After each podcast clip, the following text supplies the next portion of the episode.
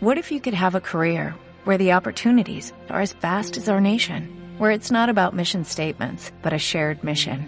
At U.S. Customs and Border Protection, we go beyond to protect more than borders, from ship to shore, air to ground, cities to local communities. CBP agents and officers are keeping people safe. Join U.S. Customs and Border Protection and go beyond for something far greater than yourself. Learn more at cbp.gov/careers. Escucha cómo suena el golf. Escucha la radio del golf.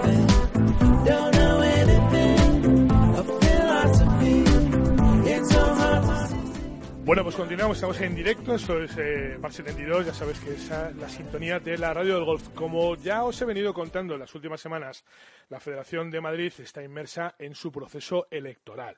Desde el pasado día 10 y hasta el próximo 28 de abril, los federados con derecho a voto serán llamados a las urnas. Estamos inmersos en un calendario que va quemando etapas, cumpliendo plazos, y hoy, 16 de marzo, se abre el plazo de presentación de candidaturas a la Asamblea. Esto de la Asamblea eh, es muy importante que quede claro, luego vamos a abundar en ello para que podamos entender cómo funcionan estas elecciones en las que los madrileños votarán, insisto, por ahora a sus representantes en la Asamblea. Otra cosa será que de esto salga elegido el próximo presidente de la Federación Madrileña porque eh, los candidatos eh, saldrán de ahí, de esa Asamblea. La cosa está que ya sabemos que algunas personas han hecho pública su intención de acceder a la presidencia. Por una parte, el actual presidente, que quiere afrontar su tercer mandato, y por otra parte, Begoña Zamorano, que aspira a convertirse en la primera mujer presidenta de la Federación de Golf de Madrid. Por ahí se oía un tercer nombre, pero esta mañana me ha confirmado que, al menos de momento, no tiene ninguna intención de eh, asomarse a estas elecciones. Bueno, es verdad que en las últimas semanas, eh, como te decía, se había hablado de ese nombre y lo vamos a dejar ahí. Como no se presenta, o al menos no se presenta, no vamos eh, a nombrarlo.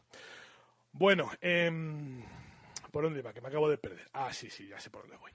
Bueno, decía que no tiene intención de presentarse. Lo que sí se va a presentar es Begoña Zamorano, como os he dicho, que de momento vamos a hacer esta entrevista hoy, a quien podemos eh, decir, por lo menos eh, de momento, que es quien ejerce la oposición. Begoña Zamorano, buenas tardes. Hola, buenas tardes, Javier. ¿Cómo estás, Begoña? Buenas tardes, bienvenida. Muy bien, fenomenal. Me alegro. Oye, Begoña, eh, seguramente la pregunta debería ser por qué quieres ser presidenta, pero ya que fundamentas tu campaña, como hemos podido leer en Twitter y en tu página web, en esa necesidad de cambio, ¿te parece que nos centremos en ello? Muy bien, perfecto. Venga. ¿En qué va a cambiar la Federación de Madrid si Begoña Zamorano es presidenta? ¿Qué deben esperar los madrileños de ese cambio? Mira, eh, el primer, va a haber cambios que te voy a comentar ahora, pero eh, el objetivo que pretendo es eh, conseguir una federación cohesionada con que todos los comités trabajen y actúen con el mismo objetivo. Ahora mismo, ¿y cómo se consigue eso? Y ahí te digo, el primer cambio, eh, poniendo a todos los presidentes de cada uno de los comités que componen la federación como miembros de la junta directiva. Primer cambio. Segundo, una optimización de los recursos financieros y personales con que cuenta la federación tenemos una federación que cuenta con casi 83.000 federados, representa una tercera parte aproximadamente de los jugadores, de los federados de golf españoles. Y intentaremos posicionar la federación en el lugar que, que se merece. Y debido a, como te decía, los medios personales y económicos con los que cuenta, otro de los cambios que pretendemos hacer es tener una federación con déficit cero y una publicación de cuentas anuales auditadas para cada ejercicio económico en la web de la Federación. Segundo cambio. Tercer cambio, yo hablo en mi programa de relevo más que de cambio. Sí. Hablo de relevo porque evidentemente la Federación tiene cosas fantásticas. y, lo que pasa es que eh, debe haber un relevo y que entre gente eh, con ilusión y motivación por continuar empujando al motor de la federación. Y aquí está el tercer cambio que te propongo, o que propongo, mejor dicho, a todos los electores, que es eh, un presidente con un mandato máximo de ocho años. Vale. Em, ¿Vamos por, partes en esto que me has contado?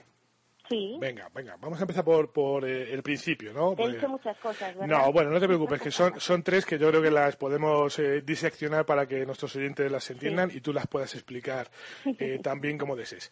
Eh, una parte complicada, que es lo que hablas de la cohesión, mm, yo creo que eso va un poquito más ya de, de régimen interior, ¿no? Por decirlo así, de funcionamiento interno, y creo que a lo mejor ahora puede ser un poquito tedioso el explicarlo, pero sí me ha llamado la atención que uno de los pilares sobre los que bueno planteas eh, este programa, esos ejes que propones, es la transparencia.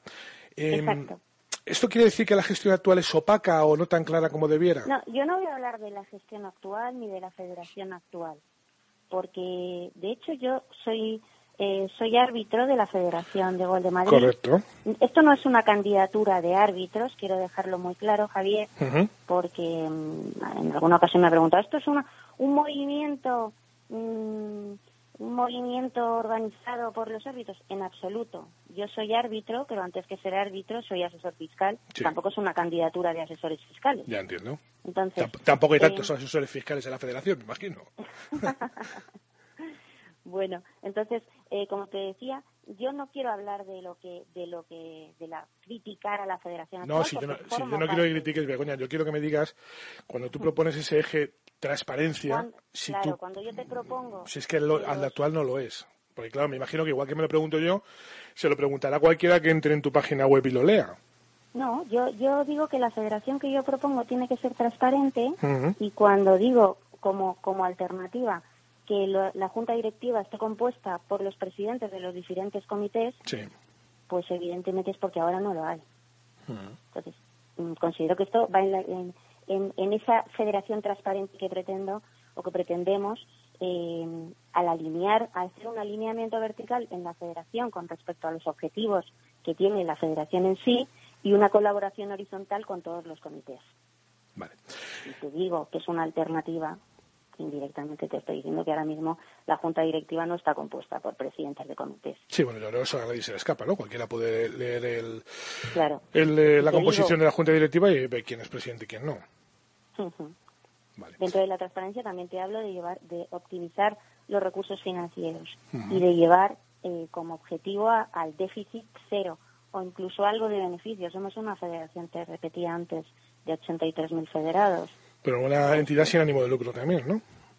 Exacto, sí, sí. La, federación es una entidad privada con atribuciones de, entidad pública. Pero, pero su fin es sin ánimo de lucro. Claro, quiero decir, por, eso digo lo del beneficio complicado, ¿no? Tiene que gestionarse con el único objetivo de promover el deporte del golf. Y eso llevando a un déficit cero y evidentemente pérdidas en ningún caso. Correcto. Luego te pregunto otra vez sobre el fomento del golf, porque me vas dando preguntas para hacerte que me parece fenomenal. Déjame que vuelva a la segunda pregunta que te quería hacer antes. Has comentado los recursos financieros y eh, personales. A mí lo de los recursos financieros me parece perfecto. Eh, creo que es lo lógico que sí sea. Los recursos personales, imagino que si ahora hay, bueno, pues no sé si personal de la federación, pero a lo mejor sus familias escuchando, pues eh, les puede sonar a que puede haber algún tipo de reajuste. Ninguno. No, ninguno. No va a haber ningún tipo de reajuste. Es otro, es uno de los bulos que han llegado a mis oídos, es decir, que iba a despedir, a hacer un ERE, que iba a echar a todo el mundo. En absoluto, en absoluto. Eso lo digo y lo mantengo. No hay ningún tipo de reajuste en cuanto al personal de la federación. Ninguno. Optimizar los recursos o los medios personales no me refiero al personal de la federación. Me refiero, por ejemplo, a, eh, regular algunas situaciones laborales que hay cerca de la federación o en torno a la federación o próximas a la federación o dependientes de la federación, lo podemos decir de cualquier manera, pero es regular, no es realizar ningún ERE ni que nadie tenga miedo de, de que peligre su puesto de trabajo. Mira, yo creo que la federación que yo propongo, y cuando digo yo, mm, perdonarme que lo haga porque realmente somos un equipo de gente, que proponemos es una federación de sumar, nunca de restar. Y hay una frase que leí ayer que me encantó, que es, monta un buen equipo, divide el trabajo, que vas a multiplicar los resultados. Y vuelvo a repetirte que son, mm, es una federación la línea de trabajo que tenemos es de sumar, de sumar y de multiplicar. Bueno, me parece muy bien todo lo que me estás contando por ahora. Sigo adelante, ¿te parece? Venga. Venga, tercer punto. Comentabas eh, ahora el tema de el, eh, bueno, pues el de promover la limitación de mandatos. También lo hacías ayer en una entrevista en Golf Confidencial. Y en esa entrevista incluso hablabas de, bueno, pues evitar que se pierda la motivación en, eh, bueno, pues en el equipo gestor, ¿no? Que, pase muchos años allí. Ya sé que no quieres hablar de la federación actual, pero déjame que te lo pregunte. ¿Crees que hay una falta de motivación en el trabajo? Hombre, yo creo que los mandatos superiores a ocho años eh, deben ser necesarios en casi todas las instituciones por una razón. Es una medida de higiene democrática y de regenerar la propia institución. Ocho años consecutivos es tiempo suficiente para llevar a cabo mm, el trabajo que, que te hayas propuesto, cualquier programa, y el prorrogar más tiempo lleva a la tentación de perpetuarse en el poder y de, y de considerar incluso como propia la institución. Entonces, aquí se pierde, es cuando te digo, se pierde la motivación, se pierde la ilusión. Yo en mi caso considero que es necesario que ocho años, la motivación que yo tengo ahora, no estoy convencida que dentro de ocho años no la tengo y sin embargo si sigo eh, con ganas de trabajar por la federación, pues tendré seguro un puesto en un comité o, en mi propio club donde juego o montar una asociación pero desde otro punto de vista, porque el programa hay que llevarlo a cabo y ejecutarlo en ese tiempo. Si no, lo que hago es perpetuarme en, en, el sillón. Has hablado de... Por lo que de verdad el único cambio como tal que tendría que recogerse en los estatutos de la Federación es el plazo máximo de permanencia del presidente. La limitación de mandatos. Oye, Begoña, has hablado de tu equipo, lo has eh, nombrado, lo has pasado por algo, por alto, yo, yo voy a entrar un poquito ahí. Eh, a nadie se le escapa que tú eres árbitro, tú misma lo has dicho. A mí además me consta que eres de las que conoce el oficio. Pero no sabemos quiénes son las personas que te acompañan en este proyecto. Tampoco te voy a preguntar porque entiendo que quieres agotar los plazos para formar un buen equipo. Pero sí quiero preguntarte por, eh, por la experiencia de, esas personas que buscas. Entiendo que tu perfil profesional eh, pues, hace que conozcas perfectamente las cualidades de un buen gestor, pero sí que quiero bueno, pues, que me digas si esos nombres que tienes en la cabeza, si entre esos nombres hay personas eh, con experiencia en la gestión de entidades deportivas, personas capaces de crear planes de fomento que consigan, bueno, pues, no sé, romper esa dinámica de estancamiento que tenemos en el número de licencias. Por ponerte un ejemplo. Pues, pues lo has definido bastante bien, la verdad, porque el equipo que estoy conformando mm, es está acostumbrado a la gestión directiva y empresarial en muchos ámbitos, pero en cualquier caso tiene una única característica que es que, que, la, que dedica muchas de sus horas a la afición del golf, no solo a la práctica, sino están vinculados de una u otra manera al mundo del golf y muchos de ellos a través de diferentes clubes de, de la Comunidad de Madrid participando en los comités, en las vocalías diferentes, en gerencia de campos, todos ellos vinculados al mundo del golf de una u otra manera, como te decía, Mm, con asociaciones deportivas. Eh, estoy pensando sin darte nombres, que como te decía, no quiero, no quiero personalizar a ninguno, pero, pero todos vinculados de una u otra manera al mundo del golf. Bueno, déjame que te haga una pregunta sin darme el nombre. ¿Hay alguna persona relacionada con la federación hoy en día? Vale, ya está. Los silencios ya sabemos cómo son. Dicen que que calla otorga, ¿no? Bueno, es una, pregunta sin trampa. Solamente quería entender un poco cuál es tu, eh, tus pensamientos a la hora de crear ese, equipo, que como te digo, eh, ya sé que lo vas a hacer. Todo, todo gente honesta, motivada y cuando te cuando me dices vinculada a la federación, vinculada directamente no, Vale. dejarlo claro para que nadie, nadie sospeche de nadie. Ya, yo te, yo te hago esta pregunta. Directamente a la federación, no. Yo te hago esta pregunta por una sencilla razón. A ver, eh, entiendo que cuando uno se mete en un proyecto como este, en, el que estás eh, llamado a pastorear 83.000 personas, Pues uno tiene que conocer muy bien cómo funciona la federación, ¿no? Cuál es el trabajo del día a día, ¿no? Desde que se levanta la señorita que coge el teléfono hasta cómo respira el director deportivo, ¿no? Yo entiendo que eso tiene que ser algo que se conozca al dedillo porque si no tiene poco sentido meterse en una fregada de estas. No tendría ningún sentido. No tendría ningún sentido. Mira, a mí me han estado, me llevan animando a conformar el equipo y a liderar el equipo, eh, pues mm, un año y medio puede ser. Y cuando me lo planteo y empiezo a estudiar y empiezo a ver y empiezo a pensar con qué equipo cuento y con qué medios, mm, qué medios voy a disponer y, empiezo a planteármelo en serio y a trabajar en ello, que esto fue hace aproximadamente un año, no llega al año, pero, pero hace ya bastante, esto no ha sido un,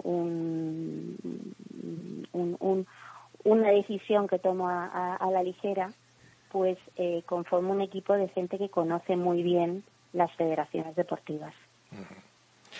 Bueno, eh, ya sabes que se te relaciona con nombres, yo tampoco voy a decir qué nombres, ¿no? Pero, pero ¿a ti te preocupa que se te, ya se te pongan nombres a tu derecha y a tu izquierda? A mí, a mí, ¿sabes qué pasa, Javier? Que yo, mm, los rumores no, nunca me afectan porque pueden acabar diciendo que soy el toro que mató a Manolete. Entonces, los rumores, yo que hablen de mí y de mi, y de mi trabajo y de mi experiencia y de tú mismo has dicho que me has visto por los campos, hemos coincidido muchas veces. Muchas. Y me has visto a las siete y media de la mañana en un campo y conozco a todos los estamentos. Entonces, que hablen de la gente que está a mi derecha o a mi izquierda, pues no me preocupa, sinceramente, porque además, como tampoco tiene que ser porque tiene por qué ser verdad o mentira, pues no voy a estar desmintiendo rumores, si no, no haría otra cosa, no tendría tiempo de trabajar. Bueno, pues dejemos de desmentir rumores, pero vamos a meternos en un tema farragoso, ¿te parece? Vamos a hablar de impugnaciones. Eh, bueno, ya hemos visto cómo en el en la cuenta de Twitter de tu candidatura, que por cierto es relevofederacional.com, la página web, pues si alguno está interesado en, entrar y, y, cotillar un poquito qué es lo que piensa hacer Begoña y todo lo que tiene allí puesto. Eh, el otro día se hablaba de haber impugnado el censo electoral. ¿Qué está pasando con eso? ¿Qué, ¿Por qué esa impugnación? Lo primero que tengo que decir es que no soy yo quien ha impugnado el censo, pero sí me, sí me he informado exactamente de cuál es la impugnación. Entonces, el censo está impugnado mm, porque eh, lo cierto es que cualquier proceso electoral. Pero tú, sí estabas al corriente de esto, ¿no, Begoña? Perdona, sí, sí. Tú estabas al corriente de esto. Estaba al corriente, sí. sobre todo porque eh, se publica en tu cuenta de Twitter y no estaba publicado en la Federación, por eso digo. Y además sé, las dos impugnaciones que se han hecho. Una es en cuanto a la totalidad del censo, porque, el, como te decía, cualquier proceso electoral lo que tienes que garantizar el principio de representación de los federados, de la mayoría de los federados.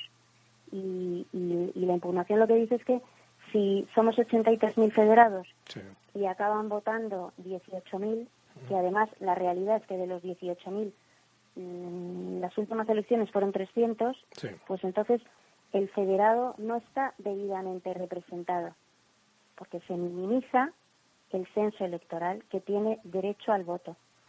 Y el segundo, la segunda impugnación que me parece incluso mm, más, más dolosa es que eh, en el, figuraba un censo de otros colectivos que yo sí que lo he comprobado, mm, los censos de los, todos los estamentos, tanto el de deportistas como el de árbitros, como el de técnicos y entrenadores, como el de clubs, como los otros colectivos, pues en el censo otros colectivos cuando se publica el censo transitorio aparecían más de un centenar de asociaciones y cuando sale el, el, el que está publicado actualmente, que evidentemente se puede impugnar o se puede solicitar la inclusión, pero pasamos de ciento y pico a 17. Entonces, el, el gerente de cualquier asociación que figuraba en el censo eh, transitorio, que lo comprobó en su momento cuando ha estado Mm, bastantes días publicado, comprueba que está. Sin embargo, si no lo comprueba en estos tres días que han sido desde el jueves a las 8 de la noche hasta el lunes a las 6 de la tarde, y habían excluido, no tiene derecho al voto. Pues ahí ha habido una reducción desde mi punto de vista, y aquí sí que te digo que es personal, injustificada mm, y que está en contra del derecho al voto que tenemos que tener cualquiera. Hay gente que me dice un federado, un voto. Tampoco puede ser así, porque la orden que regula el procedimiento de elección de los órganos de gobierno de las federaciones de la Comunidad de Madrid, de las federaciones deportivas, limita el censo. Pero, pero la limitación es mucho más estricta en el censo electoral de la Federación de Gol de Madrid actual. Pero porque la propia federación lo ha limitado aún más, quieres decir. La propia federación lo ha limitado aún más, sí. Eh, se habla, eh, la orden, como te decía, eh, literalmente dice que tienen que el censo tiene que estar compuesto por, em, bueno, literal no te lo digo, pero por quienes hayan participado en actividades y competiciones de carácter autonómico pero es que el censo se ha limitado a competiciones. El censo de la Federación de Madrid se ha limitado a competiciones oficiales, cuando la orden habla también de actividades.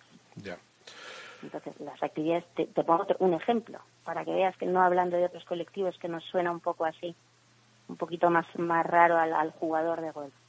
Pero eh, una señora que menor de 50 años que no puede jugar senior, que le gusta jugar el campo de 18 hoyos y no juega pitch and putt, y que solamente juega las competiciones de eh, su club, cuya, cuyo handicap sirve, vamos, sirve no, es necesario y se tramita a través de la federación y los resultados se tramitan a la federación.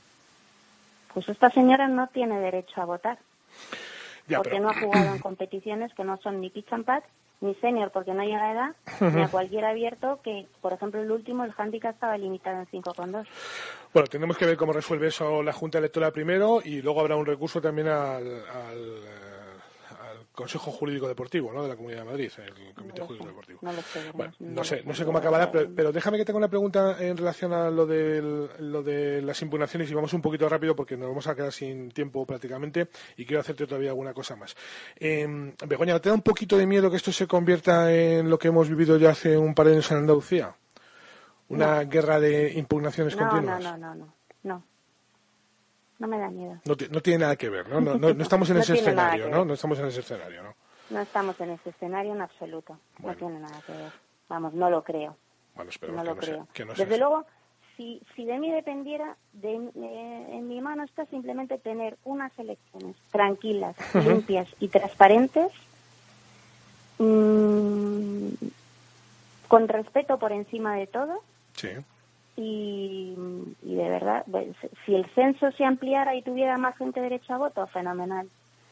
Pero, pero en mi ánimo no está el cargarme, no sé, no sé cómo se desarrollará todo, pero desde luego te hablo por mí, en mi ánimo no está el cargarse ninguna selección. Bueno, entiendo que no, entiendo que no, pero vamos, eh, sorprendente la, la impugnación del tirón. Eh, entiendo que bueno, que, partiría de cerca de tu entorno, pero bueno, no voy a entrar en ese tema, pero me imagino que va por ahí la cosa.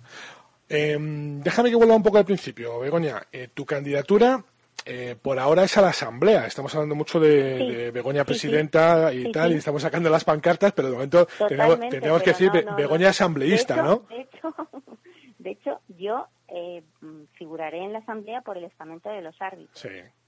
Ni siquiera las elecciones estas del 28 de abril sí, la posibilidad de votar a Begoña Zamorano. Ya, efectivamente. Vale, entiendo que para entrar a la Asamblea tienes los apoyos necesarios. Supongo que tus compañeros árbitros evidentemente te van a apoyar. Ya sabemos que no es una, candidatura de árbitros, pero bueno, me imagino que, que no estarán lejos de Begoña Zamorano. Los árbitros de mi estamento me conocen y confían en mí. Por eso digo que no estarán lejos de Begoña Zamorano. Con lo cual, a la Asamblea vas a entrar. Y a partir de ahí, Begoña, ¿cuáles son los trámites para que los conozca un poco... Eh, eh, bueno, pues los federados madrileños y los oyentes en general? ¿Qué hay que hacer para una vez en la Asamblea pues conseguir ser presidente? Vale, pues eh, la Asamblea se compone de 96 miembros, de los cuales 32 son representantes de los deportistas. Estos 32 miembros son a los que se eligen en las elecciones que va a haber el 28 de abril en la Federación eh, de Gol de Madrid. Habrá una lista abierta, figurarán todos los candidatos que presenten eh, todos los que quieran todos los que hay una libertad primero el que quiera presentarse a candidato pues porque le apetece formar parte de la asamblea.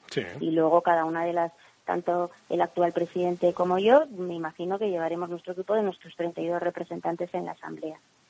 Eh, una vez elegidas los 32 representantes de deportistas, los técnicos y entrenadores también tienen una representación de siete miembros, los clubs tienen una representación de 44 miembros y los otros colectivos, como te decía, tienen una representación de cinco miembros. Una vez compuesta la asamblea, el día 13 de mayo, los miembros de la Asamblea elegirán quién es el presidente de la federación. Pero dime, dime, muy, dime muy rápidamente, porque me quedo sin tiempo, porque terminamos el programa a, las seis. Eh, no te quiero cortar, Begoña, te doy todo el tiempo que podía, pero, pero nos tenemos que ir. ¿Cuántos votos necesitas para salir presidenta? Pues, te lo digo ahora mismo, 48. Vale, ¿tienes un plan B? Quiero decir, ¿qué pasa si no sales presidenta?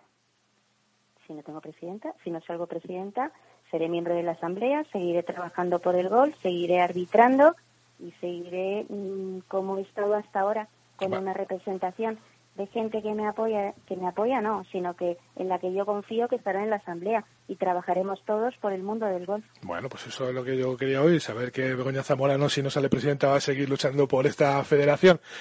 Por supuesto. Nos tenemos que ir, Begoña. Te agradezco mucho que nos hayas explicado todo tan bien, que te hayas abierto y que nos hayas eh, contado cuáles son tus planes. Te deseo mucha suerte. ¿eh? Hablaremos muchas veces de aquí al 28 de abril. Según se vayan cumpliendo plazos, iremos hablando de cómo están las cosas. ¿Te parece? Fenomenal. Muchísimas gracias. Gracias, Begoña. Un beso. Hasta luego. Hasta luego.